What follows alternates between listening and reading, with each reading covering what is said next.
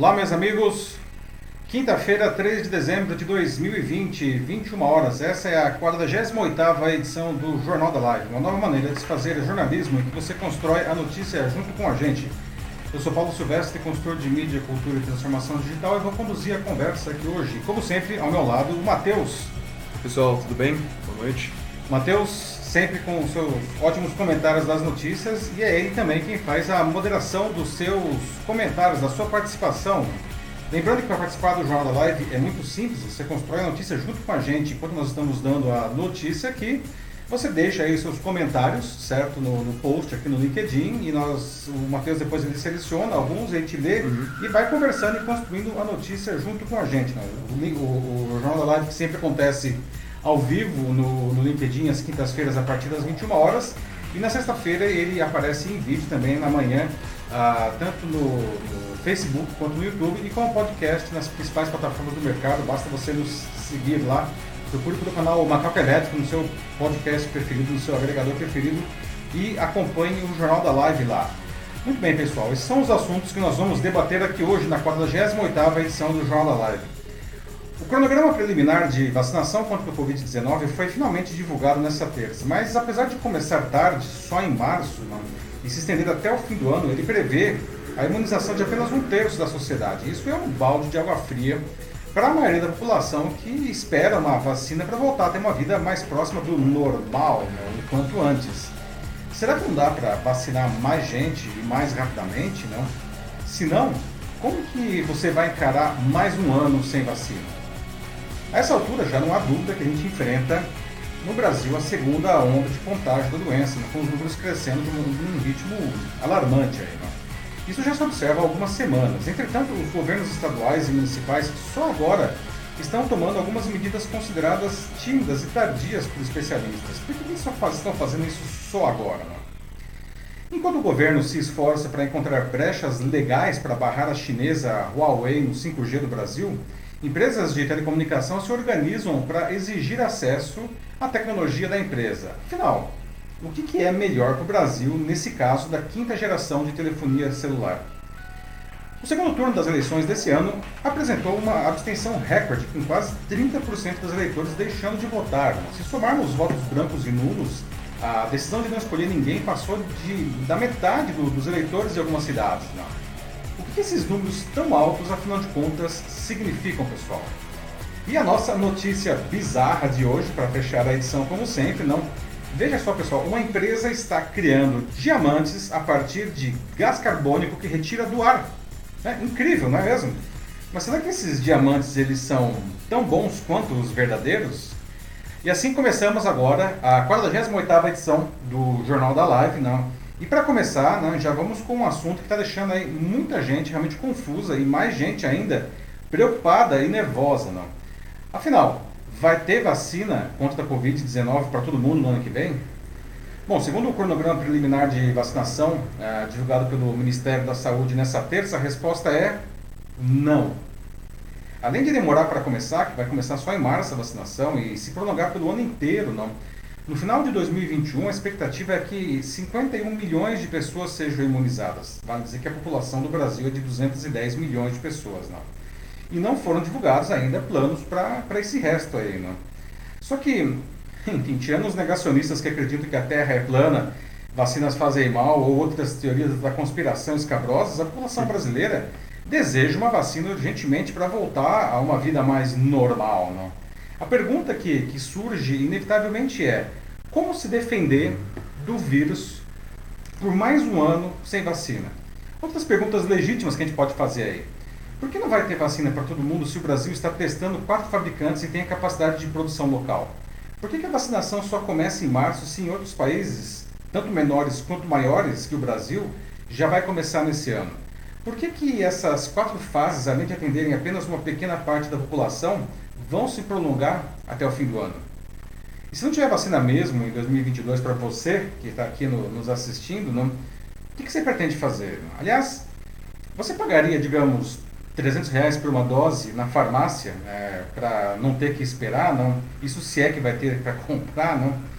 E se não tiver, como será o ano de 2021 para você, no que diz respeito à, à Covid-19? Quais são as medidas que você vai tomar? Hum. Ninguém em sã consciência esperava que o Brasil inteiro fosse vac ser vacinado assim que as vacinas começassem a ser aprovadas pela Anvisa, claro. Mas a expectativa é que as pessoas que não fizessem parte dos grupos de risco né, ou, ou prioritários finalmente tivessem acesso a alguma vacina contra a Covid-19 lá pelo meio do ano.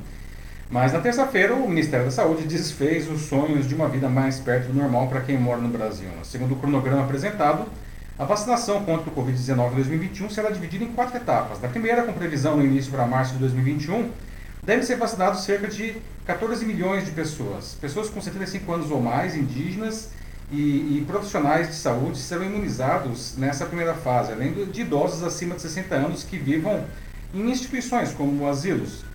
Para essa fase, o governo precisará de 29,4 milhões de doses, considerando duas para cada pessoa e mais 5%, que é o que se estima de uma perda. Né? E essa fase deve durar cinco semanas. Na segunda fase serão vacinados todos os brasileiros com mais de 60 anos, que serão organizados dos mais velhos para os mais jovens. Né? Serão cerca de 21 milhões de vacinados nesse grupo. Na terceira fase da campanha serão imunizados pessoas maiores de 18 anos que sofram de diabetes, hipertensão, doença pulmonar obstrutiva crônica, doença renal, doença cardiovascular e cerebrovascular, transplantados de órgãos sólidos, pacientes com anemia falciforme, câncer e obesidade grávida. E a estimativa para essa fase é vacinar 12,6 milhões de pessoas. Por fim, na quarta fase da campanha serão vacinados trabalhadores de áreas essenciais, como professores do nível básico ao superior, profissionais de segurança e salvamento, funcionários do sistema prisional, além da própria população carcerária. Isso soma mais 4 milhões de pessoas. Total, 51 milhões de pessoas. Lembrando que a população do Brasil é 210 milhões, certo? O Ministério da Saúde uh, não disse ainda como e quando será a vacinação do resto da população. Preciso ressaltar que esse é um cronograma preliminar. A sequência sugerida, aliás, me parece acertada. Tá? Acho boa essa sequência. E o Ministério disse que quando se surgirem mais doses de vacinas, o cronograma ele vai ser alterado. Mas aí a coisa fica estranha. Isso que debater aqui com vocês. O próprio Ministério divulgou junto com o cronograma que o Brasil já possui garantidas 142,9 milhões de doses de vacinas contra a Covid-19. 100,4 milhões de acordo uh, pelo acordo lá com a Fiocruz e a AstraZeneca para a vacina da Oxford e outros 42,5 milhões de doses da COVAX Facility, né, que é aquele acordo com a OMS. Bom, considerando que as pessoas precisaram de duas doses, estimando uma perda de 5% das vacinas, para vacinar 51 milhões de pessoas seriam necessários, então, 107 milhões de doses. De cara já tem aí um excedente de 36 milhões de doses, que seriam suficientes para imunizar mais 17 milhões de pessoas, já considerando a perda estimada. Aparentemente, o governo está considerando também apenas a capacidade de produção da vacina dos próprios fabricantes. E é correto afirmar que vai ser um salve se quem puder né, para ver quem fica com as doses que eles conseguirem produzir. Não? Além disso, os países mais ricos como Estados Unidos, Reino Unido, Alemanha, Itália, Canadá, Austrália, Nova Zelândia e outros, não, eles já garantiram a compra de muito mais doses que o necessário para imunizar a sua própria população. Isso pode fazer com que os países mais pobres dependam apenas da distribuição proporcional da COVAX Facility, que deve ser suficiente para imunizar apenas 20% da população de cada país. Olha só, os Estados Unidos, por exemplo, já compraram um bilhão de doses de diferentes fabricantes, o que é suficiente para as duas doses para toda a sua população, que é de 330 milhões de habitantes, e ainda sobra outras 340 milhões de doses. Isso seria suficiente para as duas doses de quase toda a população da América do Sul, menos o Brasil. Olha só, gente. Não. Além disso, o governo parece esquecer que o Brasil tem uma enorme experiência em produção de vacinas em larga escala, aqui mesmo, e em casa. Né? A própria Fiocruz, que produzirá aqui a vacina de Oxford, já é capaz de produzir 40 milhões de doses da vacina por mês. O Instituto Butantan, que produz vacinas há um século e é fornecedor oficial do Ministério da Saúde, também. Ora, com essa capacidade de produção interna, o Brasil teria vacina suficiente para toda a população ainda no primeiro semestre, isso considerando as duas doses. Ontem mesmo, o Butantan recebeu 600 litros de insumos para produzir um milhão de doses da Coronavac, a vacina que está desenvolvendo junto com a chinesa Sinovac. A produção começa nesse fim de semana e vai estar pronta em poucos dias. Né? Até o fim de dezembro, a expectativa do Butantan é produzir 40 milhões de doses, até o fim de dezembro. Tá? E elas vão aguardar apenas a aprovação da Anvisa para que sejam aplicadas na população. E aí a gente entra em um ponto bem delicado da história. O Instituto Butantan ele é um órgão do Estado de São Paulo, governado pelo João Dória, que é o arqui-inimigo do Jair Bolsonaro. Né? E o Bolsonaro já deu incontáveis sinais de que não quer nem ouvir falar daquela que ele chama de vacina chinesa do Dória. Chegou a mesmo desautorizar publicamente o ministro da Saúde, o general Eduardo Pazuello, que havia dito que compraria 46 milhões de doses da Coronavac, que chamou de vacina do Brasil. Também colocou a, a Anvisa, né, que é a Agência Nacional de, de Vigilância Sanitária, né, em maus bocados, né, transparecendo que as decisões ali eram influenciadas pela política. Né. E, bom, como dizem, o Dória está dando a corda para o rival se enforcar. Não? Ontem ele foi receber pessoalmente no aeroporto de Guarulhos os insumos para a Coronavac que desembarcaram do avião cobertos com uma faixa com a bandeira do Brasil e o letreiro A Vacina do Brasil. Fato é que, se o governador conseguir oferecer a vacina para todos os habitantes do estado de São Paulo, enquanto Bolsonaro fica batendo cabeça com o resto do Brasil e insistindo em negar que a Covid-19 é uma doença grave, como inacreditavelmente continua fazendo, o Dória pode se tornar um herói para uma parte da população. Aí, não? E isso cairia como uma luva para ele, que deve ser candidato a presidente em 2022. Não? Mas a verdade é que o Brasil continua encarando a pandemia com um amadorismo inaceitável. Né? Só agora o governo disse que vai comprar as seringas e as agulhas para vacinação, mas os fabricantes já disseram que precisam de 90 dias para fabricar e entregar tudo. Enquanto isso, países que encaram a pandemia com seriedade já se preparam para iniciar a vacinação. É o caso do Reino Unido, que começa a vacinar na semana que vem. Por isso, alguns dizem não estar preocupados com o cronograma do Ministério, porque vão pagar para tomar a vacina em farmácias. Uhum. Só que não se sabe quanto cada dose vai custar. Não. Dificilmente vai ser menos de 300 reais, que é o preço cobrado em alguns locais aqui em São Paulo, por exemplo, para a vacina contra o H1N1, que já está disponível, aliás, no mercado há anos. Não. Além disso, os fabricantes disseram que só vão comercializar as vacinas para o mercado privado depois que todos os pedidos de todos os governos e organismos multilaterais forem atendidos, o que não deve acontecer antes de 2022. Bom, foi meio longa a introdução, mas é que realmente o assunto ele é complexo, né, gente? Então vamos agora aqui ver o nosso debate, não? O que vocês acham dessa demora para a vacina chegar nessas quatro fases e para todo mundo, não? Se você tiver, e se não tiver vacina mesmo, até 2022 para você, né? O que você pretende fazer? Você vai pagar uma carga, uma dose, se é que vai ter essa dose, não? E se não tiver mesmo, não? Enfim, o que você vai fazer? Então vamos lá, começando aqui o debate. E aí, Mati, como está o pessoal aí? Tá indo bem aqui, o pessoal já está comentando bastante coisa aqui. Antes, só queria falar uma coisa que tem aqui, a, por enquanto, a Natasha Costa e a Sandra Marabessa dizendo de que uh, parece que está tendo um pouco de problema com, com o vídeo, então está travando um pouco. Uh, tenta recarregar, gente. Aí Isso. se der certo, assim, ou, se não der, aí vocês avisam aqui de novo. Aí é. a gente vê o que dá mais que não seja um problema da plataforma, né? Daqui parece que está tudo ok, mas Sim, enfim, vamos é, ver. Pra mim também. Bom, uh, mas em relação aos comentários. Uh, é, sim, o pessoal já falou bastante aqui. É, o Denis, por exemplo, disse que sim, ele vai, ele vai sim é, vacinar, né? Mas ele vai continuar usando máscara. É importante lembrar disso, né? Mesmo depois da, de você já ter usado a vacina, né? Quando a vacina já estiver aqui, é bom ainda usar máscara por um tempo, assim, por uma... Bom, porque cuidado nunca é demais, né, gente? Então acho que é bem é, legal lembrar disso, né? Ele fala aqui, ó, vou continuar a fazer o que eu faço.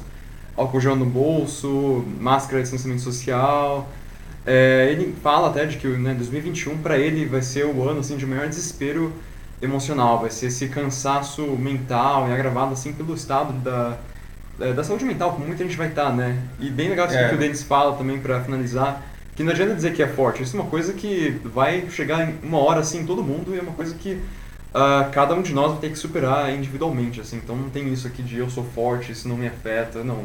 É, gente, não tem mesmo. Uhum. Denis, excelente comentário aí, vários pontos você traz, não? Não tem essa de que eu sou forte, eu tenho histórico de atleta, essa doença não pega em mim, ou se pegar não vai acontecer nada. Como a gente já vem falando aqui, aliás, há, há semanas, né, Mate? Há meses, né? Pois é. Esse vírus, o Covid-19, é um vírus que... tinhoso, né? Porque é, é, difícil você definir uma, uma, uma, uma regra para ele, assim, não? Pessoas que a princípio é, é não teriam nenhum problema, não, é, acabam tendo, se agravando não, e até morrendo, e outras pessoas que a princípio seriam, teriam grandes problemas com a doença passam por ela. Não. Então é, é altamente imprevisível. Altamente imprevisível, exatamente. Não. Então é, eu acho que é, tem a vacina rápido ou devagar, o fato é a gente precisa, é, a, a, o cuidado começa conosco. Não. É, Usar máscara é absolutamente inevitável, não ficar em locais abertos, de preferência, ventilados, lavar as mãos sempre, não evitar as aglomerações. Né? A gente está vendo aí que esse crescimento agora de casos está diretamente associado a grandes aglomerações, então temos que tomar os cuidados aí. Tô vendo aqui, é, nossa, parece que tem mais gente que dizendo que tá falhando, né? A Ana Lúcia dizendo que tá caindo toda hora, mas a Natasha disse que também. A Mariângela disse que tá ruim também. Nossa, é... o Joaquim fala, "To- a internet toda está falhando miseravelmente. ou isso, ou realmente tem problema na plataforma. Putz. Caramba, não ia agora. Seguimos? É, vamos tentar seguir, não, vamos tentar seguir aí, gente. É, Desculpa aí, porque aqui, enfim, é, não é um problema de conexão aqui, não. A É. conexão aparentemente ela tá, tá boa, não. Vamos tentar seguir? Se o negócio ficar muito grave, a gente tenta reiniciar, vamos lá. Sim, se tiver indo bem, assim, se a conexão estiver boa, assim, também, é, pessoal, pode comentar também, não precisa falar só se a conexão estiver ruim. Claro, pra gente ter uma ideia também. Isso, por favor. Ah, então, em seguida, aqui eu tenho um outro comentário que é bem interessante, que é da Maria Ângela de Camargo. Ela diz que se a vacina ela não chegar a tempo, né, ou se não for o suficiente, as viagens para o exterior aqui no Brasil elas vão ser ah, reinventadas, né? Vai ser um novo tipo de programa, né? Ao invés de passear, né, o programa agora vai ser sair com a família e ir para outro país para você se vacinar.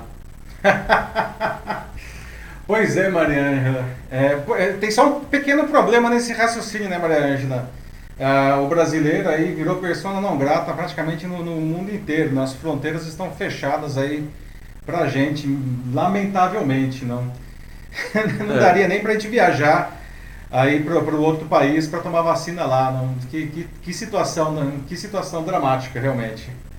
O, o Celtiel Costa Santos diz que o Brasil ele tem dinheiro, assim, então realmente o problema não é não é a falta dele, né? De fato dá pra, pra você comprar, mas pra gente comprar, né? Mas putz, assim, é, é- de novo assim, como até a, um comentário anterior aqui da Ana Lúcia Souza Machado, é, de novo, assim, o problema sempre aqui é, é burocracia no Uhum. Brasil, principalmente em relação a essas coisas. Porque dinheiro realmente não é algo que, que tá faltando. É, pois é, né? Isso é um ponto Uhum. interessante, né? É, Sentiel, né?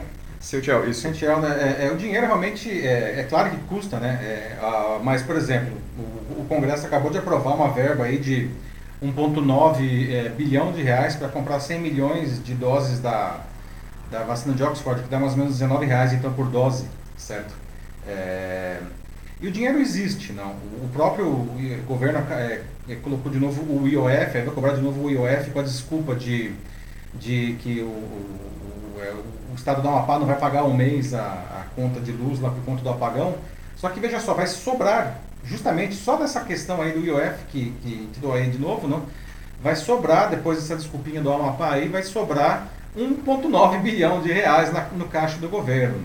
E né, em uma situação tão absolutamente dramática como essa, não do, do, do- da, da pandemia, eu acho que é uma questão de prioridades. Né? Vamos interromper aí algumas obras, aí, a gente sabe que as obras são necessárias, não estou dizendo que elas não são necessárias, mas vamos, enfim, remanejar esse dinheiro aí não para para comprar as doses da vacina, não, não tem nem o que pensar num caso desse, não. Aí, mais uma coisa que a Ana falou, a questão da burocracia, a burocracia realmente existe, mas eu acho que nesse caso, o pior de tudo, Ana, é a politização do vírus e da vacina, né? que isso sim é uma coisa inaceitável. É, e agora os comentários são todos assim da- das pessoas falando sobre como tá, tá travando. Aqui até a, a Natasha fala, né, de que trava pra ela a cada dois segundos. Aqui tô vendo aqui na minha tela também, e às vezes a imagem é, congela um pouco assim e do nada volta. É, eu tô vendo aqui, ó, vamos dar mais uma chance, porque tem aqui um medidor que ele tinha ficado vermelho em alguns pontos, mas agora ele está verde direto. Vamos dar mais uma chance aí? É, não, e também, pessoal, eu recarreguei a minha página aqui e a princípio parece que tá um pouco melhor, assim, então tenta fazer isso mesmo. Isso, obrigado, desculpa aí, é é uma coisa que realmente está além da nossa Isso. cap- Ah, o Denis falou aqui também, ó, capacidade, a Thalys que resolve, é isso aí. É, infelizmente, não, quando a gente faz live, a gente está na casa do outro, né? É. Mas vamos lá, vamos torcer agora para. Agora o medidor está bem verde aqui, vamos ver se resolve isso daí. né? Esse Sim. medidor, na verdade, ele mede a interconexão com a plataforma. Não é um problema de internet aqui. É, não, não, até aqui, putz, nossa, eu, é... Enfim, agora a gente tá um pouco sem comentários, né, porque tá falando da conexão. É... Putz, gente. Mas, ó...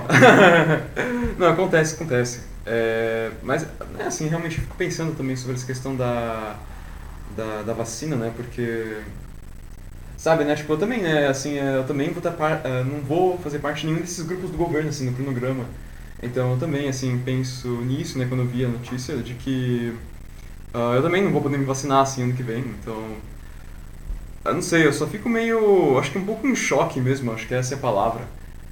Se não for algo pior, porque então como é que vai ser? Vai ser mais um ano mesmo com isso, né? É, tipo, é, é isso que é difícil, né, assim, uhum. é, vai ser mais um ano sem vacina, mais um ano em que as pessoas não vão conseguir ter uma vida normal, é mais um ano que a gente vai ter todas essas restrições. Esse é o grande dilema disso daí, né? Então, essa vida normal aí realmente, como você também mesmo já falou, acho que não vai voltar mesmo. É, né? vida normal não volta, né? Aliás, uhum. eu espero que esse ano né, as pessoas tenham tido alguns aprendizados, seja no ponto de vista pessoal, mas também no ponto de vista de negócios, assim, não?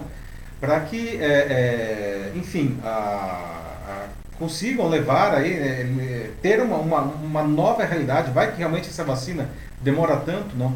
Para que a situação da própria vida e de seus negócios não fique tão dramática por mais um ano, que ninguém aguenta isso daí, não haja resiliência, haja saúde mental para isso daí tudo, não? E, e, agora sim, uma coisa que, mas o que nós precisamos é, levar em consideração, né, de novo, o cronograma é, disseram que era um, um cronograma flexível, não? Esperamos aí que não tenha uma politização aí da, da, dessa vacina, não? Porque o Brasil tem capacidade de produzir aí, bem dizer, 80 milhões de doses da vacina por mês, se somar, se somar aí a Fiocruz, não? E, e, e o Instituto Butantan. Não, é, senão, isso daí é o suficiente para vacinar toda a população. Espero que o governo cuide aí de, da operação logística, aproveitar aí que o, o general Pazuello, ministro da Saúde, é um especialista em logística para que ele consiga fazer essa distribuição e essa vacinação ah, de toda a população, né, de preferência até o meio do ano. Né? Vamos lá. Não, até que o Denis fala também de que uma coisa bem lembrada por ele, né? Vai ter um aumento da luz e do gás, né? Em a pandemia. É. Então, como é que fica isso? Sim, pois é, não. É.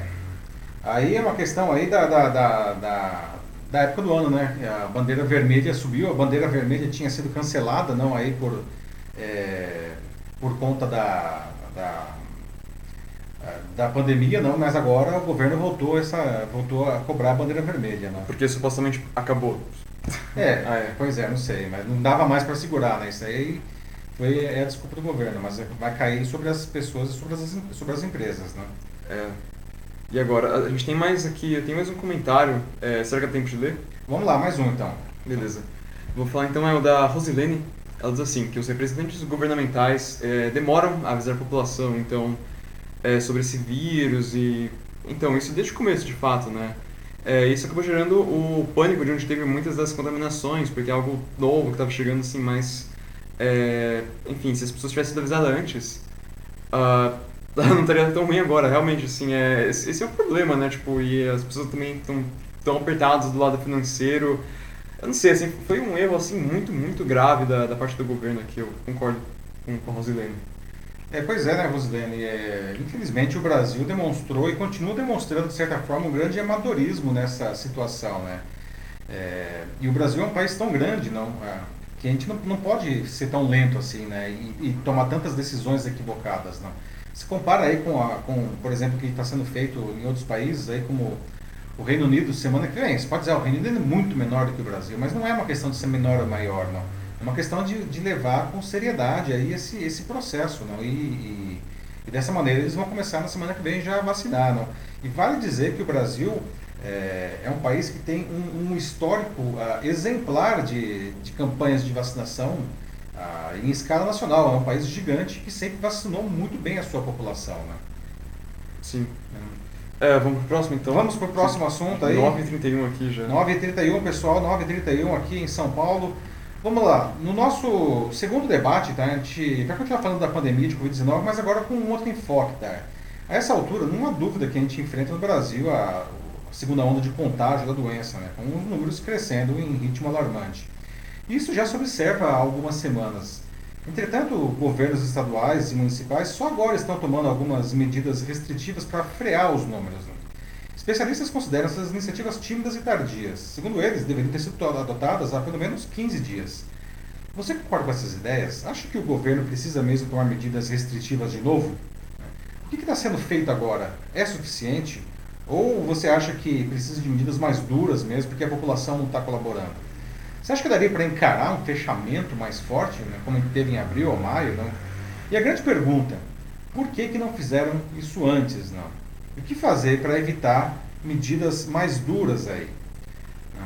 É, tem que ser negacionista para ver que a Covid-19 ganhou, ganhou força de novo no Brasil. Né? Exemplo do que aconteceu aí na Europa, nos Estados Unidos, regiões que já estão, aliás, de novo à beira de um colapso no sistema de saúde. Aqui a gente ainda não chega tanto, mas os números se aproximam do que a gente viu na primeira fase. Né? Ontem mesmo o Brasil registrou 669 mortes pela Covid-19 nas 24 horas anteriores e 48.107 novos casos no período. Mas como eu disse, essa subida não vem de hoje, não. Só que as medidas mais duras, que nem são tão duras assim, só começaram a aparecer nessa semana. Coincidência ou não, imediatamente depois do segundo turno das eleições municipais. Aqui em São Paulo, o governador João Dória, que aparece aí na foto, não, anunciou que todo o estado regrediu para a fase amarela do Plano Estadual do Combate ao Novo Coronavírus. Dessa forma, comércio, bares, restaurantes, academias e eventos culturais terão mais restrições, principalmente no que se refere à capacidade para público e horário de funcionamento. Não haverá mudanças nas escolas particulares e públicas abertas desde setembro no estado e desde outubro aqui na cidade, na capital. A Prefeitura da capital não pretende dessa vez adotar medidas mais restritivas que as do Estado. o discurso é de que a situação está sob controle, que era o mesmo discurso que se falava na campanha municipal. Mas, para infectologistas, ao observar o aumento no número de casos de Covid-19, o que já se vê de maneira consistente há pelo menos duas semanas, é que o governo deveria ter retomado imediatamente as medidas restritivas. Né? Diante do aumento de casos de internação nos hospitais, os especialistas acusam os governos de negligentes e de não serem transparentes na gestão da crise nesse momento.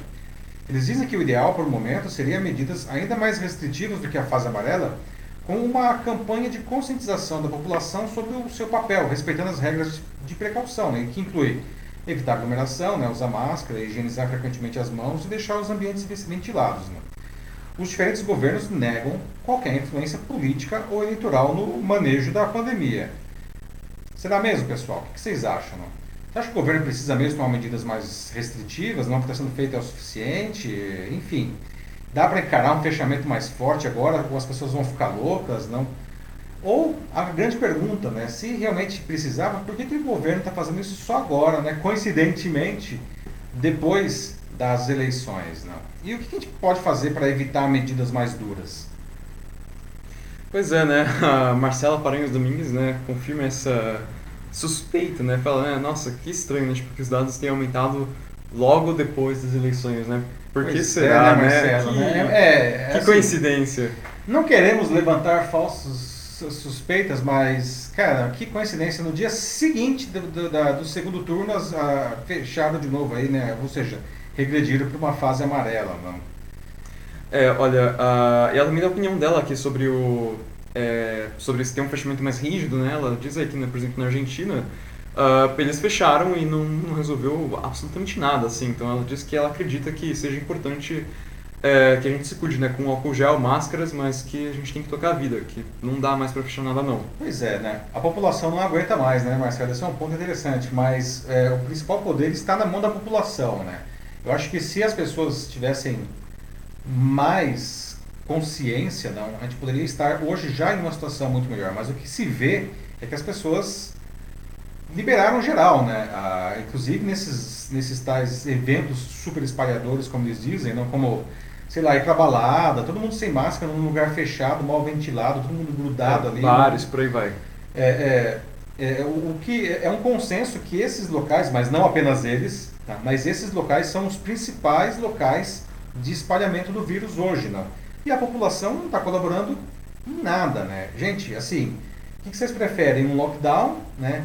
É, e fechar tudo ou simplesmente se segurar e não ir na balada por mais um tempo aí? Não? Essa é uma, é uma questão interessante que você traz aí, Marcelo. Sim, porque assim, é, da forma que eu, que eu enxergo isso, né? Porque mesmo com lockdown, mesmo com fechamento rígido, né? É, não é seja uma coisa como, tipo, sabe, um total fechamento, não é que as pessoas são proibidas de sair de casa. Então, Sim. é muito, assim, uma questão do bom senso mesmo. Tipo, é, eu não acompanhei super de perto o que aconteceu na, na, na Argentina, mas eu posso falar aqui pelo que está acontecendo no Brasil, e em especial também aqui em São Paulo. A gente tem um fechamento, a gente tem a quarentena ainda, a gente tá nessa quarentena mesmo com, fase, com a fase verde, mas agora voltou pra fase amarela. Enfim, as pessoas era ainda para elas irem se cuidando, mas as pessoas simplesmente decidiram uh, não se cuidar. Pois é. As pessoas é, perdiam a cabeça, né? Alopravam demais. E, e aí não, não tem muito o que fazer, né? Tipo, porque é uma coisa que depende de cada um. Então, o fechamento funciona sim se as pessoas seguirem as regras. Exato. Uhum, é que tá. É, vale dizer que aqui no Brasil nós não tivemos o fechamento, um lockdown de fato em nenhum momento, né? Lockdown é o que a gente viu lá na Espanha, na Itália, na esses China países, também. é, na China, então na China é aquela coisa, né? Tipo, se você sair de casa, é, vai, vai pra cadeia ou leva um tiro, né? Então lá o pessoal é realmente chinês o negócio, né? Mas se você olhava na Itália, na Espanha, as cidades estavam vazias, né? Principalmente agora no, no, no na, na, primeira onda, agora na segunda onda está mais flexibilizado, mas ainda assim as cidades estão muito mais vazias do que nós tivemos aqui na primeira onda, não? Então, é, é, a gente sempre fez um fechamento meia boca? Isso, aliás, é parte do problema. Por isso que a gente nunca a gente está entrando na segunda onda sem nunca ter saído totalmente da primeira. A gente estava querendo sair da primeira e veio essa segunda onda aí. Sim. Sobre vacina, tem agora aqui comigo o Jonas Gomes. Ele é, ali não gosta muito dessa ideia assim de que, a, que a gente vai ter que se cadastrar para se vacinar. Tipo, ele diz que, que não, assim que os políticos mandem as mães deles irem e por causa disso ele diz que nunca vai tomar vacina. Acredito aqui que o Jonas, a preocupação dele com o cadastro deve ser que de alguma forma os políticos usem como os nossos dados para fins deles. Bom, se for essa questão aí, Jonas, de que o governo vai usar os nossos dados, eu desculpa, mas eles já têm todos os nossos dados, né? Exato. Infelizmente o governo sabe muito mais da gente do que a gente imagina. Talvez você esteja se referindo à questão da obrigatoriedade da vacinação, né? Que é uma questão polêmica. O governo federal é contra a obrigatoriedade é, a Justiça e, já, já disse que os estados e os municípios e o próprio governo federal, é, se ele quiser, ele tem poder de, de obrigar a população a, a se vacinar, mas essa é mesmo uma questão polêmica. Mas é, por vacinação obrigatória, é, não se pode entender que, sei lá, a polícia vai entrar na sua casa e te vacinar à força. Não é isso. Não. A vacinação compulsória significa que ah, se você não se vacinar em um momento de pandemia, ah, o que pode acontecer é que quando você for, por exemplo, tirar um passaporte, alguma coisa do tipo, ou prestar um concurso público, é, você não vai conseguir fazer isso porque você não conseguiu comprovar essa obrigação legal aí, né? Mas é um debate longo aí a questão da, da obrigatoriedade da vacina, que daria um quadro só para isso daí. É. A Natasha Costa também fala um pouco sobre né, essa responsabilidade de cada um, né? Fala, ok, né? Então para vamos fazer esse fechamento mais rígido, né? Mas para que isso funcione, então vamos parar de fingir, né? E que a gente só vai seguir, seguir para valer, né? E não alugar casas, fazer aglomeração, ah, 40 Natasha. pessoas ao ar livre. É, que né, fala sério também. E depois andar é, com máscara quando o final de semana passou só. Pois é, uhum. Natasha, é isso aí, né? De novo, a questão é que o poder está na mão da população, né? Gente, por favor, né? É, é, o vírus não pega só no outro. Cada vez mais a gente vê pessoas aí dizendo, puxa vida, uma pessoa um amigo meu pegou, um amigo meu morreu, né? É, é, é difícil você ter, encontrar uma pessoa hoje no Brasil que não, não conheça ninguém que um amigo ou um familiar não tenha contraído, pelo menos, é, o Covid-19. É uma doença que pega fácil. É uma, é uma gripe, é uma gripe super cavalar, não é uma gripezinha, é uma gripona. É, um dado aqui que o Denis é. acabou de trazer. Uh, números atualizados, a gente tem no momento um milhão e meio de mortos no mundo todo. Então, hum, é, exatamente. Não é uma gripezinha. Não é uma gripezinha, né? No Brasil a gente tem aí 6 milhões e quase 6 milhões e meio já de pessoas oficialmente infectadas, fora a enorme subnotificação, né, que diz que é 1 para 8, na verdade, né? E nós temos aí 100, 178 mil mortos oficialmente também, né? É, não é uma não é pouca coisa, não. Ao final desse ano, o Covid-19 ele vai ter matado quase tanto quanto o câncer, todos os cânceres aqui no Brasil, né? Olha, uh, aqui também, né, o Joaquim, ele fala, né, sobre um pouco do que o, as falas do governador Dória, né, dizendo de que, pouco antes, né, dizendo de que não tem, que não haviam problemas graves, né, que estava tudo sob controle em São Paulo, porque, de novo, né, uh, aqui no estado a gente estava na, na fase verde, né, o estado todo, certo? É. Não, Sim. não era todo o estado, ah, mas, mas, mas assim, Paulo, a grande São Paulo já estava na fase verde. É, e, enfim, de novo aqui, colocando como né, uma grande coincidência de que o número aumentou, né, do nada a gente voltou para fase amarela um dia depois do fim. Pois é, né, Joaquim? É muito, muito escandaloso. Assim, tipo, hum, você fica assim, hum, como diz o boi, né? Hum, né? Que coisa, que coincidência, não? É, é... Enfim. Olha, o Andrei também fala um pouco sobre isso, né? Tipo, o Andrei Caldas, que acabou de chegar aqui, ele pergunta se a gente acredita que a fase amarela ela foi uma boa escolha ou se deveríamos ter uma restrição maior, né? Deveria ter sido adotada uhum. a fase laranja. Então, Andrei, boa pergunta. E eu, eu não vou responder o que eu digo, tá? Eu quero, vou responder aí que os especialistas estão dizendo. A fase amarela é insuficiente para a situação que nós estamos no momento aí da, da ascensão tão rápida do, dos números aqui de Covid-19. Não? Eles dizem que nós deveríamos estar na fase laranja e, em alguns casos, na fase vermelha. Né? É, enfim, é, é eu, eu, prefiro acreditar, eu acredito mais no que a, a, a, ciência e os profissionais de saúde dizem do que no que os políticos dizem. Não? Então, não sei responder sua pergunta aí terceirizando a resposta para esses profissionais, não? não? Realmente tem um peso político muito, muito pesado, assim, tipo isso, muito forte. Então por isso que eles colocam é, justamente fase amarela, né? Porque meio que fica no meio termo, né? Tipo, ok, eu, é, eu tento agradar. Esse é um bom ponto, Aí que tá, né? Eu, eu penso assim, não, ok, se eu deixo na fase amarela, então eu agrado um pouco o pessoal que acha que devia ser um negócio mais livre, mas eu também agrado um pouco o pessoal que acha que devia estar mais rígido. Mas Exatamente. não resolve o problema. É um, uhum. Tem aí uma questão, um custo político que ninguém está querendo pagar nesse momento, né? Voltar para uma fase, não vou nem falar da fase vermelha aí, que seria. ia ter revolução, né? Mas voltar para uma fase laranja já seria um custo político, não? E para aí, é, enfim, aí tem, temos políticos aí com grandes pretensões aí, não, para 2022, não? É, eles não querem pagar essa conta. No momento, o fato é esse, eles estão mais preocupados com a própria imagem deles e a campanha em 2022 do que com a é. saúde da população brasileira. Todo mundo, né? Do, do, do presidente ao prefeito aí, não? A gente tá, tá, os caras aí estão preocupados com a próxima eleição, né? E a saúde, a gente pensa depois, né? É, ele até, o Andrei fala aqui também, né, que tá preocupado com as praias do Réveillon, a Ana Lúcia Machado também, né, praias lotadas, casas alugadas para festas no final de ano, né? Tá vindo aí Natal, Ano Novo, assim, é perfeito para que esse negócio Pois é, né? Andrei e, e, e, Ana, né? como disse a Natasha, não, a, as aglomerações aí, gente, aglomeração não. Não, cara, não pode. Ah, tô com saudades. Não pode. Sinto muito. Não pode. Assim, se tá com saudades, vai aí, vai visitar sua mãe, sua avó, entendeu? Mas não dá para juntar uma galera. Ou faz uma videochamada. É, assim, não dá para juntar uma galera de uma casa, não dá, gente. É, esse é aí que, que tá.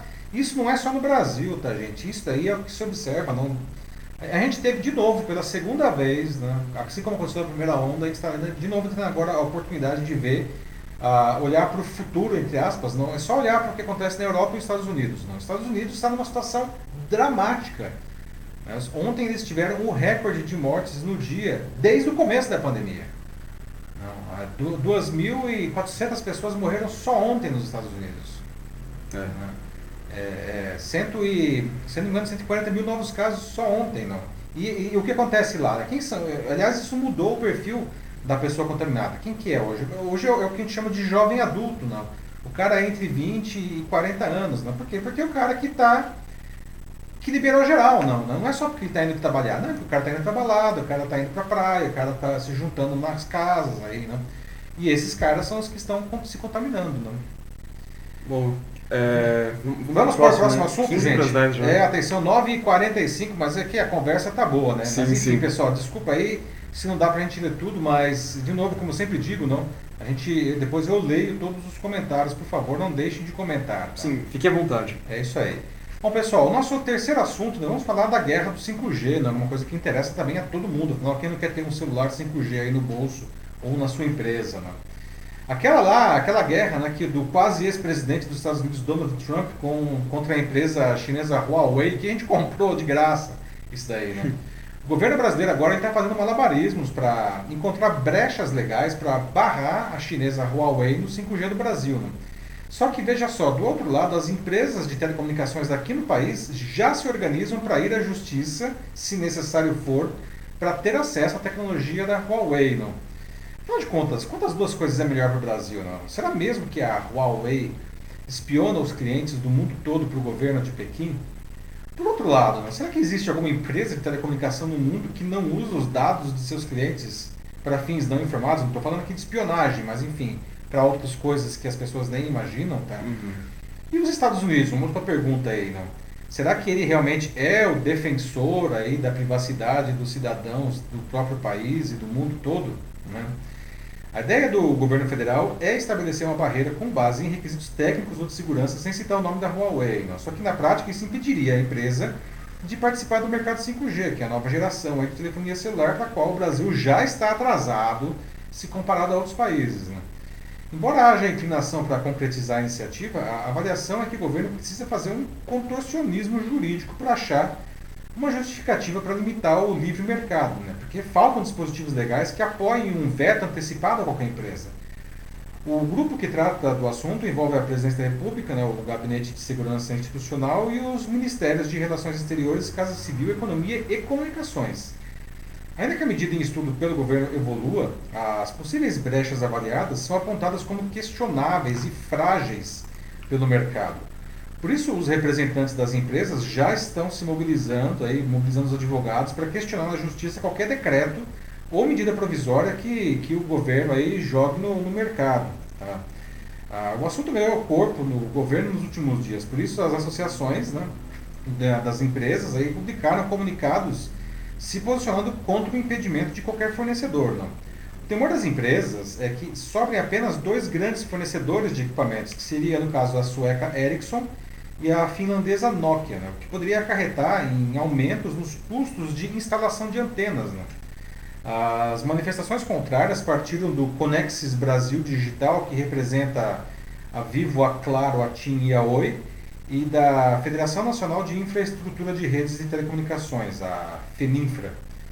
As empresas já argumentaram que a limitação à Huawei pode encarecer muito a implantação do 5G no Brasil, já que boa parte da infraestrutura usada pelas empresas já é fornecida pela, pelo grupo chinês. E aí novos equipamentos fornecidos por outras companhias, eles não iam, digamos, conversar com as redes já implantadas. O clima de incerteza em torno do banimento ou permanência da Huawei no Brasil pode ter como consequência um atraso ainda maior na publicação do edital que vai leiloar as faixas para o sinal de 5G, né, que está previsto para metade do ano que vem. Para o governo Bolsonaro, a decisão tem como plano de fundo né, o alinhamento automático com a guerra comercial dos Estados Unidos com a China. Né? E tem aí o aspecto da segurança cibernética, essa preocupação né, que as operadoras ou os fabricantes vão vazar os dados dos, fabric... dos cidadãos, das empresas, do governo. Né? E a Huawei aí, ela passa por um momento crítico porque ela tá, ela é de um país né, em que a influência do Estado né, aparece com muita força né, em toda a economia. Bom, afinal, o que vocês acham que seria melhor para o Brasil nesse caso? Será mesmo que a, Huawei ela espiona os clientes do mundo inteiro para o governo de Pequim? Né? Por outro lado, será que existe alguma empresa que não faz nada, né, nem de longe isso, usar os dados para fins não, não, não contados, informados? Né? E os Estados Unidos aí? É, esse argumento de que é, a nossa, eles vão espionar para Pequim, né? será que os Estados Unidos ele tem moral para falar um negócio desse daí? Né? E aí, Mate, como estamos aí o debate? Tá aí, né? Mais uma coisa é, que deveria ter sido uma, uma escolha muito simples, né, por parte do, do governo, mas que por conta da, da ideologia, né, que, que eles seguem e tudo mais, é, se complicou de uma forma desnecessária. Pois é, não. Ah, vale dizer, vale dizer que essa briga nem é nossa, né? Pois é, não. Compramos e... de graça isso daí. Não, e até mesmo agora, tipo, é, não, não faz sentido. As empresas mesmo falaram assim, de que elas preferem que que seja com, com a Huawei, porque a Huawei já é assim um grande parceiro aqui do Brasil, né? Até é. É, por ter vários assim, dos sistemas eles já instalados aqui, né? É, dos dispositivos. Um, e o Trump também, né? Se você pega o fator do Trump, né, no, dos Estados Unidos, é, ele já está tecnicamente assim fora da jogada. Tudo que ele fala agora é, é sobre as supostas eleições fraudadas dele. É, o Trump é o que os próprios americanos chamam de pato manco, né? Que é o, o período do presidente entre a eleição e ele passar para o próximo pro próximo presidente, não. Que é um cara que normalmente eles ficam só, enfim, se divertindo, né? Os caras estão é o pato manco, né? Mas o Trump não, ele está lá, né? Não, fraude, fraude, fraude. É, não, nem tem memes novos mais dele, realmente ele perdeu a graça Esgotou já. o meme, é um negócio incrível, né?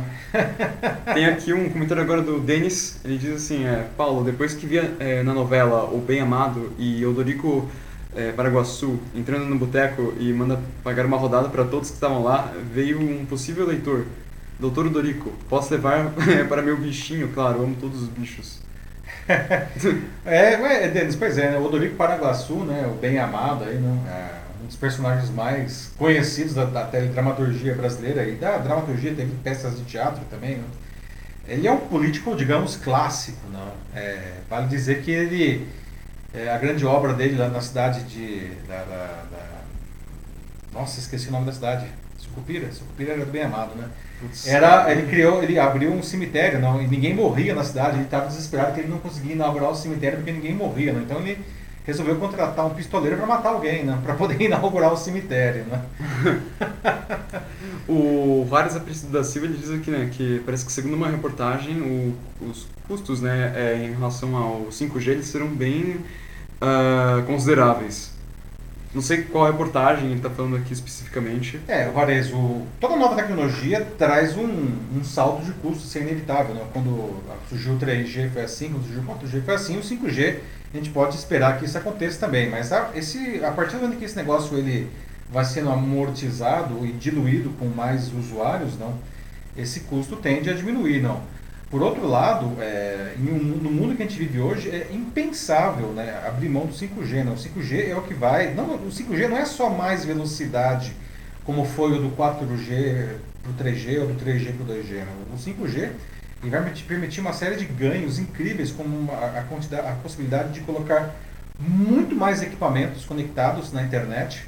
Né? E o que vai, aliás, abrir a, a, as portas para o que a gente chama de internet das coisas, não, tudo vai estar conectado à internet. Não. A gente fala tanto, puxa, a gente queria ter um carro autônomo, não, aquele carro que consegue, é, enfim, se dirigir sozinho, não.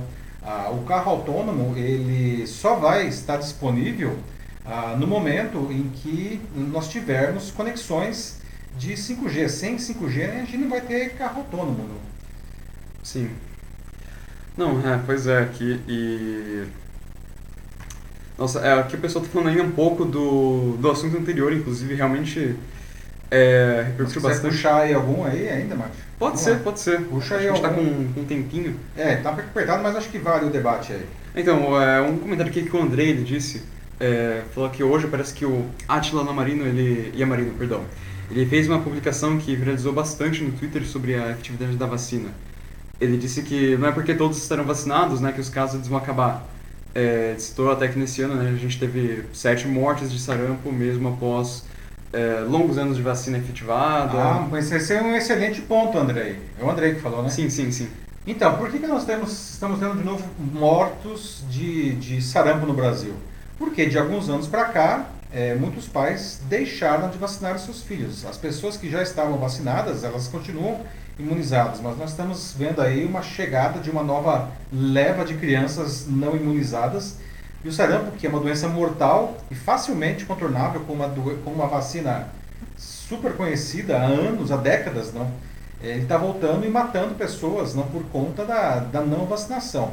Vale dizer que para que qualquer vírus ele deixe de circular na, na em uma população, você precisa ter pelo menos 70% da população imunizada, seja porque já pegou doença ou porque é, tomou vacina, né?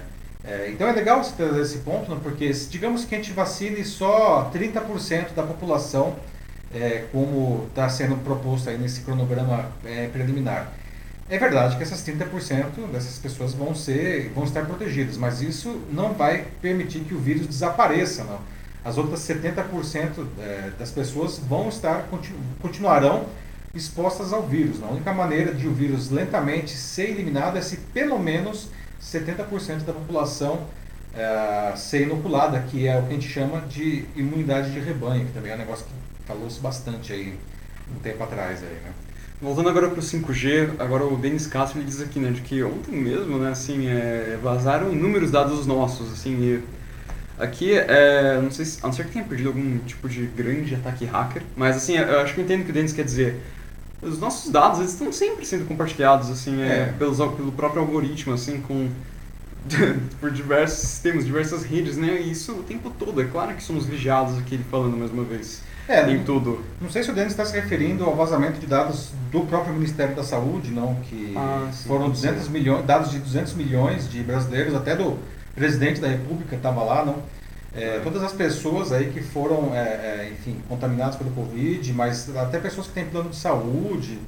É, e não foi, nossa, um super hacker que foi lá e teve acesso. Não, era um negócio, era muito, como dizem, muito noob, assim, não. Tava lá, um, foi uma, uma falha de segurança absolutamente primária, não. E os dados estavam lá, os nossos dados estão, os governos têm acesso a uma quantidade absurda de informações sobre nós, não. E aí alguém foi lá e pegou esses dados. Mas vale dizer que o Brasil está aí sob ataque de hackers, não? Já de um mês para cá, de dois meses para cá, é, um monte de hackers estão invadindo aí sistemas governamentais, não?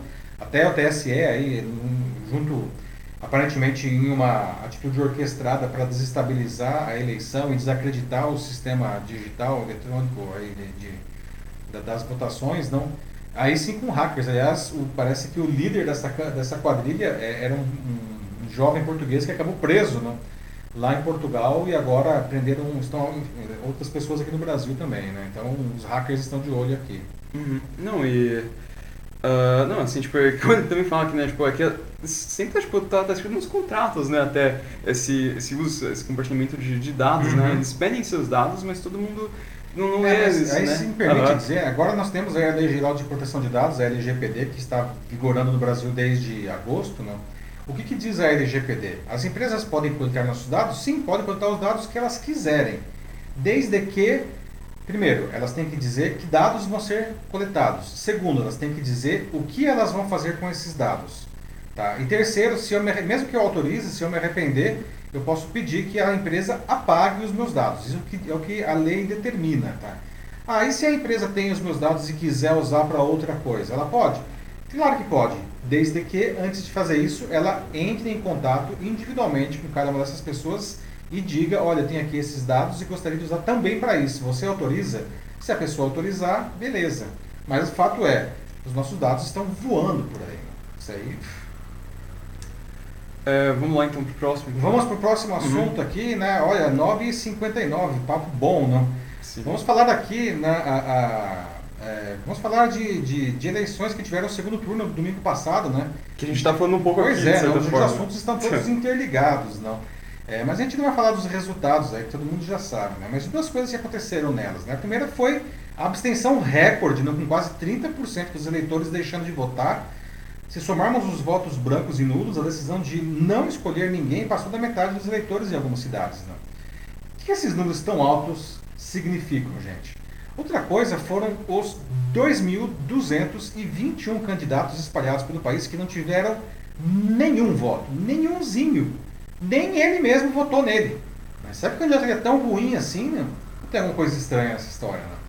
No final das contas, você acha que o brasileiro ele está acreditando menos no voto, né? Mas o voto, se o voto é um dos pilares da democracia, o, o que ter metade da população dizendo não a todos os candidatos ah, pode significar? O país ele registrou 29,5% de abstenções no segundo turno das eleições nesse domingo. Foi o maior índice desde 1996. Não. Vale dizer que há um aumento consi- eh, consistente de abstenções no, no segundo turno das eleições municipais desde os anos 2000. Não. O ranking de ausências é liderado pelo pleito atual, não, seguido por 2016, que teve 21,6%, e depois 1996 na terceira posição, com 19,4%. Aqui em São Paulo, a abstenção no segundo turno foi ainda pior, 30,81%. No Rio, pior ainda, 35,5%. Aqui em São Paulo, vocês terem ideia do tamanho disso, não? As pessoas que não foram votar são mais que o total de votos do segundo colocado, que foi o Guilherme Boulos. E se a gente somar os que faltaram com os votos brancos e nulos, isso dá mais que os votos recebidos pelo vencedor, que foi o Bruno Covas. Ou seja, o grande vencedor das eleições foi o não. Ninguém. né? Alguns poderiam argumentar que muita gente não foi votar por conta da pandemia, não, mas o próprio TSE descarta essa possibilidade. Não. Tanto que na última eleição presidencial, portanto não tinha pandemia, né? o não também somou mais pessoas que os votos dados para o vencedor Jair Bolsonaro. Né? Isso é muito emblemático. O TSE também indicou o caso desses 2.221 candidatos que não tiveram nenhum voto. Não. É verdade que alguns candidatos acabaram morrendo ou desistiram ou foram impedidos pela justiça entre a candidatura e a eleição, mas foram poucos casos, né, gente? Mesmo assim, nenhum voto. Bom, a suspeita né, é que esses candidatos sejam, na verdade, fantasmas ou laranjas não, que se candidataram apenas para que o partido tivesse acesso ao fundo eleitoral, né, que é o dinheiro que o próprio governo dá para as campanhas. E agora a justiça está investigando esses 2.221 casos. Né. Mas fica no ar essa sensação de que algo está errado, não, não é mesmo? Né? E a confiança da população na democracia cai mais um pouco, né? e ela já anda tão em baixa, né?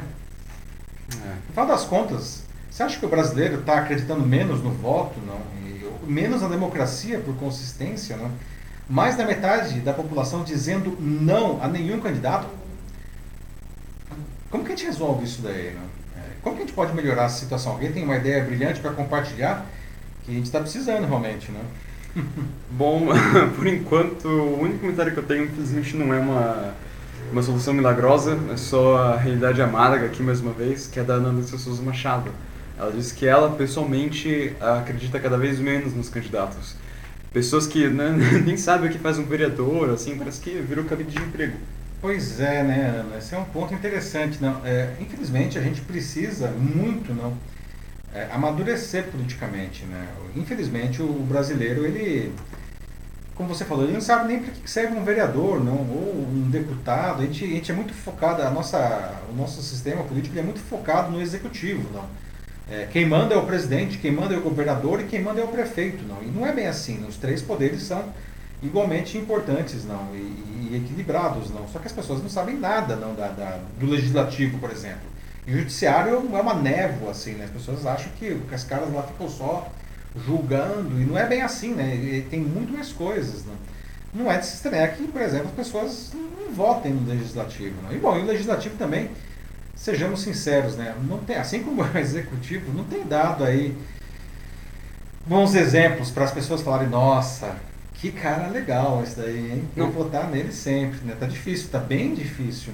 Pois é, assim, é muito isso, porque você falou dessa falta de, de educação política, né, que tem é, da, por parte das pessoas, né, que é, muita gente sabe que faz um, um, vereador ou, ou um senador ou um deputado, né, qual a diferença entre federal e estadual, as pessoas não sabem, mas por outro lado também tem o que o, o Ares Aparecido traz aqui, ele diz que é, as pessoas estão desacreditadas na política, ele também aí uh, né, diz, no, diz, no ponto de vista do povo, em geral, assim, está desacreditado, por causa que a política é muito suja, ou seja, as pessoas não têm uma boa formação política, um bom senso crítico, né, é, não entendem mesmo, assim, o que cada um dos poderes faz, ou cada um, assim, dos cargos, mas também a oferta é muito ruim, os políticos é, são é. péssimos, é. o problema vem dos dois lados. Isso é verdade, não. Aham. Uhum. É, o, o, que, aliás, eu acho que isso aí, né, Matheus e Juarez, obrigado aí pelo, pelo seu comentário, muito pertinente. Não? É, isso parece aquela coisa, quem veio primeiro, o seu ovo ou a galinha, né? É. Será que a gente tem só políticos ruins porque ninguém acredita no sistema, ou será que o sistema é, é, é, é ruim porque nós não temos bons candidatos, né? Quem, o, o que leva a quê, né? A gente vira, a gente cai aí num círculo vicioso, não? Como ninguém acredita, no sistema, o, o, a maioria dos candidatos é de pessoas questionáveis, digamos assim, uhum. que vão tornar o sistema pior e aí as pessoas vão acreditar menos, o que vai fazer que, com que só pessoas mais questionáveis se candidatem e aí né, como que a gente interrompe isso daí? É, uma, é, um, é um dilema terrível que nós vivemos e não é de hoje, não é de hoje, não, isso aí é de décadas, vale dizer. Ok, o Joaquim ele traz aqui um comentário dele também. Ele diz que faltam candidatos melhores em todos os lugares do Brasil, então sem nenhuma exceção, o que levou os brasileiros não votarem mais. É. Talvez se melhorar no, nos aspectos morais e gerais do comportamento humano, mas não temos candidato para votar. Então, de novo, né, aí realmente tem, fica pensando mais uma vez o problema é, é a educação. Pelo menos da forma que eu entendo, né, uh, da mes do mesmo jeito assim que para você formar um bom eleitor você precisa de boa educação é, com essa boa educação também que você cria um bom candidato, um bom político. É verdade. Um cara que viesse assim, de uma cultura assim muito é, muito ruim mesmo, né? Acho bem que um negócio assim que, que é passado assim, de geração em geração é legal assim, né? Você passar por cima dos outros. A lei do Gerson, é, né? tudo Essas isso. coisas que nós temos é. aqui, não. Isso é um bom ponto, Joaquim, não. Isso realmente Bem é uma questão de educação, assim, no sentido amplo da palavra, né? Isso tem que vir lá desde pequenininho, não. É, vai até além da, das portas, assim, da- das salas de aula. é, Tem uma coisa até que, sabe, dentro das casas, das famílias também. É, é muito, muito, assim, difícil. É, bom ponto, né? Temos mais algum aí? Senão a gente vai pro próximo aí. Ah, a Natasha fala aqui agora, ou temos os que compram também sem, sem nenhum escrúpulo. É, também tem aqueles que compram. Ah, bots. pois é, né? Natasha, não, infelizmente não. É, coisas como o voto de cabresto, né, que são práticas altamente condenáveis, a gente, infelizmente, a gente, a gente tem ainda por esse Brasilzão afora, inclusive em capitais, né?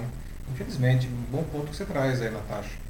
Vamos pro final então agora? Vamos para o próximo assunto agora, deixa eu ver daqui, 10 e 7 em São Paulo. Vamos, bom, debate hoje excelente, né? E agora para a gente fechar aí com pelo menos, é, temos às vezes tensos, mas a gente sempre quer tentar encerrar aí a, a conversa com um sorriso nos lábios, né? Então chegamos à nossa notícia bizarra de hoje, que aliás é uma notícia no final das contas até bastante curiosa, né? Dizem que os diamantes são eternos, não desejados por muitos né, nas suas joias. Né? O diamante também tem importantes utilizações na indústria, né, pela sua incrível dureza. Né? E como eles são raríssimos na natureza, consequentemente eles são caríssimos. Não? E se eu dissesse que dá para produzir diamantes enquanto se limpa o ar? Né? Você toparia adornar o seu dedo com um anel de algo feito com algo não, que antes saiu de um escapamento de um carro ou de uma chaminé industrial? É, é isso mesmo, tá? Empresas estão prometendo um serviço dois em um, retirar gás carbônico da atmosfera e transformar esse gás em diamantes de verdade. Né? Vale lembrar que o gás carbônico é um dos gases do efeito estufa. Né? Por exemplo, a americana Aether quer ser uma das primeiras a vender diamantes criados com a nova tecnologia. Né? É, ele- ela usa, funciona da seguinte maneira, ela coloca umas máquinas né, para extrair o gás carbônico no telhado de uma usina de incineração de resíduos de geração de energia. O gás ele é então é, refinado e colocado em um reator para ser transformado em, nas pedras preciosas. Né? E o processo dura mais ou menos de duas a três semanas, não é uma coisa tão rápida assim. Mas comparado com milhões de anos de um diamante normal, até tá, né?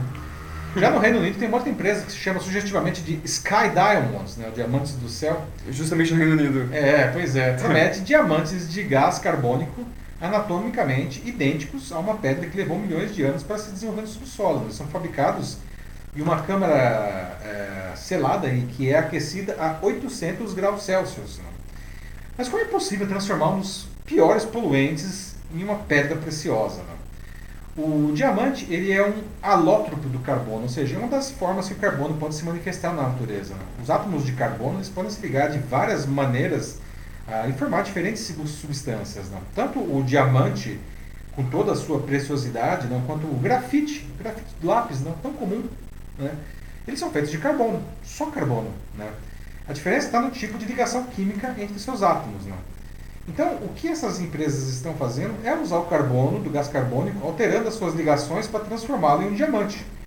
Nessas reações com pressão e temperaturas específicas, as ligações entre os átomos de carbono se quebram, formando novas combinações com características do diamante. Por meio do processo, é possível fabricar tanto os diamantes industriais quanto os brilhantes para joias. né? Os fabricantes dizem que seus diamantes são tão bons quanto os naturais, além de serem muito mais sustentáveis, porque a mineração agride muito o meio ambiente. Né? Mas se você acha que serão mais baratos, né? má notícia, o processo é complexo e caro. Né? Então os Ih. diamantes de gás carbônico podem custar tanto quanto o natural. É, pois é. Putz. E aí, gente, o que vocês acham da ideia? Não, É uma coisa interessante, você está limpando aí o, o ar, não, e de repente, enfim, você consegue pelo menos aí, não? É, acho que a Fazer Ana uns Lúcia, diamantes, não? a Ana Lúcia Souza Machado já ficou triste aqui, né? Falou que, porque, né, ah, for barato, por que não? Mas não vai ser não, barato. né? Não vai ser barato, infelizmente, Ana, né? O negócio ele é caro, né? pode ser tão caro quanto uma pedra natural, né? Não, por cima ela disse que perde, assim, fácil as coisas, né? Tipo, seria por isso que ela queria que fosse barato, né? Perde sempre como anel, brinco. Ainda cima o negócio é caro, é, tá- tá- melhor não, então. Ana, mas é- ainda é um diamante, Ana, não é bijuteria, tá? não dá pra ficar perdendo anel de diamante aí, Ana. né? Senão me avisa Ana, que depois eu vou fazer uma coleta aí, ver se acho alguma coisa. né? É, nossa, mas é diamante assim com, putz, assim, algumas cidades, né? Pensa como Cidade do México, uh, Nossa, São Paulo, Pequim, né? Pequim, lá, nossa, Nossa, é, pensa uma chuva de diamantes. chuva de diamantes. assim, se tirar, já pensou tirar todo o gás carbônico de uma.